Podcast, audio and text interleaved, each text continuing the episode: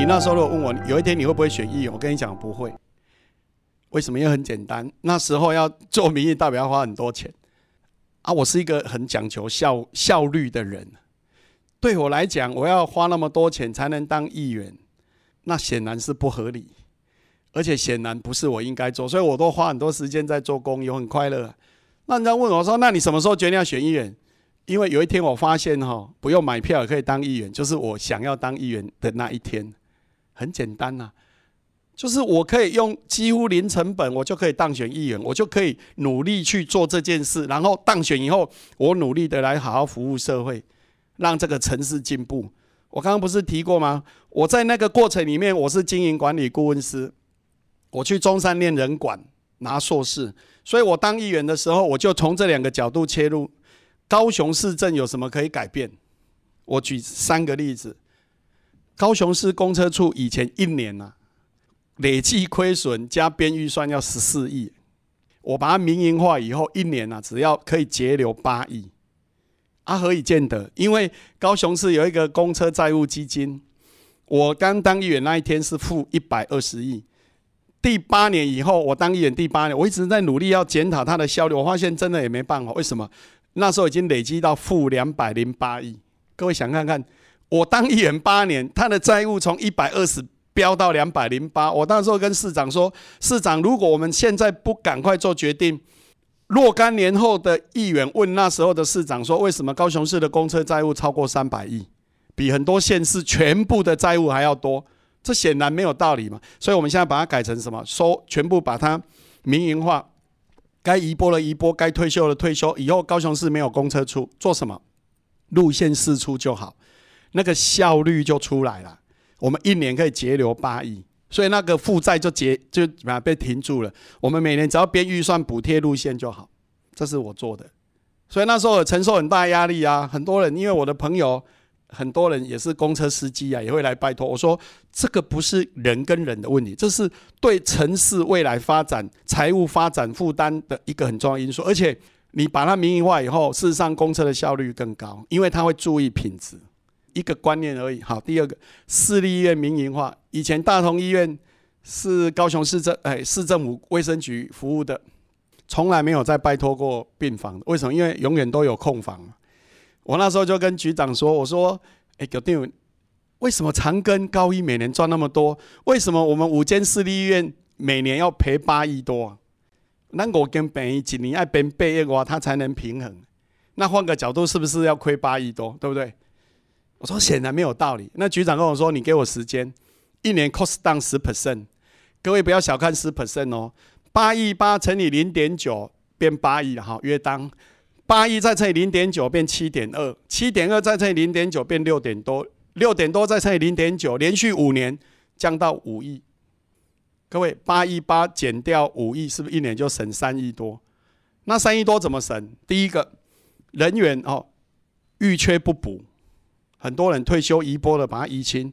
第二个，联合采购；第三部分委外，就这样每一个动作把它做下来，就一直动做做做做。哎，每年这样五年下来以后，人移的差不多，就把大同医院 OT 出去。ROT 高一为了做大同医院，投资了六七亿买最新的设备。高一派主任级、主任级就是教授级的医生，从高一到到大同医院执勤。以前市区的人要看高一，要还要跑到那个石泉路，现在不用啊，中华路就有了。高雄市民赚到好的医疗品质，因为什么？因为设备都是最好的。哦，各种红鬼给做税嘛，哈。高一赚到一个发展的基地，他的教授什么什么多一个可以服务市民的可能，对不对？高雄市政府本来一年要亏一亿啊，现在一年可以赚五五千万，因为还有租金，还有那个还有一个百分之零点几的的光。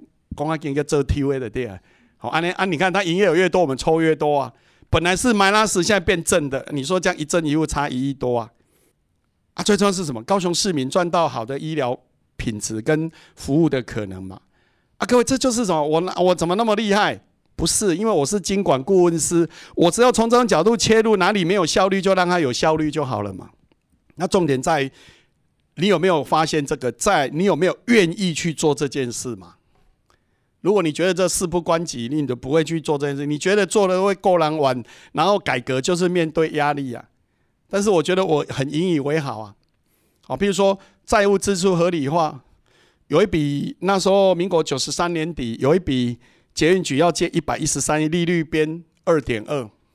哎，各位伙伴，你听到利率二点二，你有干嘛作秀的对不？因为那时候外面都要四到五啊，我说太贵，我给他搁置。然后局长吓一跳，他说：“哎，黄眼这个很便宜。”我说：“很贵。”各位，你知道为什么吗？因为他来之前没多久，问过财政局长，我说：“你借的钱最少借多少？”他跟我说：“一 percent。”所以我的脑袋就知道一 percent，对不对？他说二点一，我说这边有一，所以中间随便怎么抓，一定会有空间嘛。搁置一个月以后，这两个人来找我，他说：“一我处理好了，从二点二降到一点一三四，差一 percent。”对不对？乘以一百一十三亿，这样差差多少？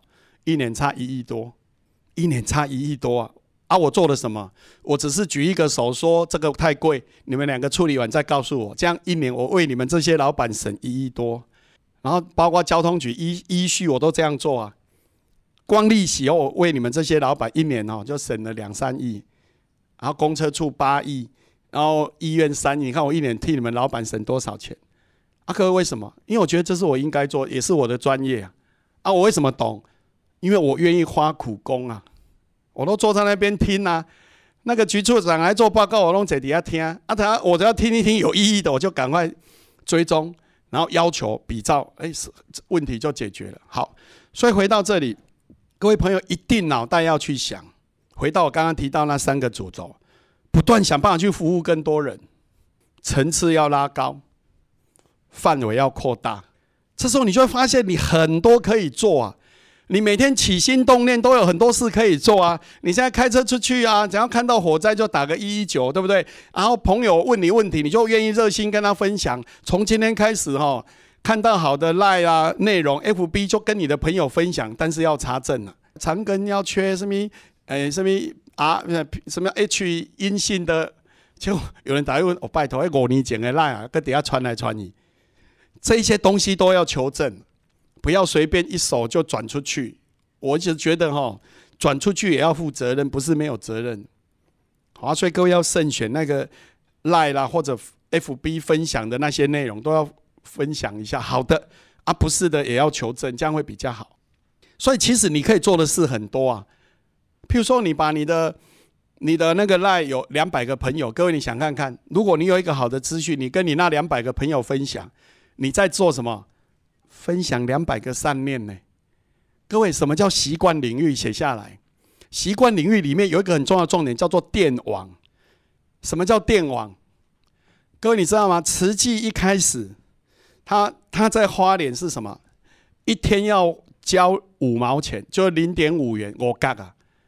那我很多人问那个正言法师说：“我一天捐五我嘎哈零点五元。”那三十天就是十五块嘛，那我就十五块给你就好了。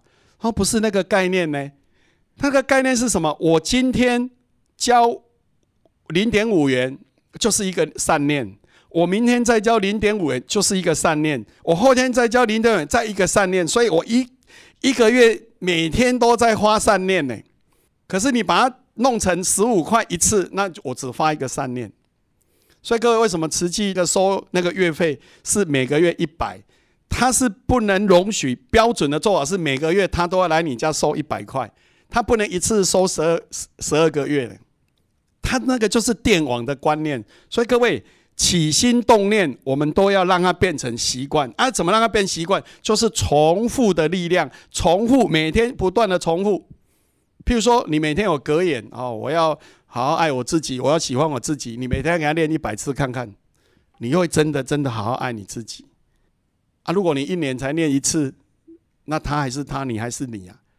但是如果你每天练，哎，那个目标就跟你同在。所以每天看着镜子，好好跟对镜子中的你好好讲几句有意义的话。哎，今天我表现的不错哦，对不对？每天鼓励自己，我跟你讲，那个会改变，相由心生。你的心是什么，它就会展现出来。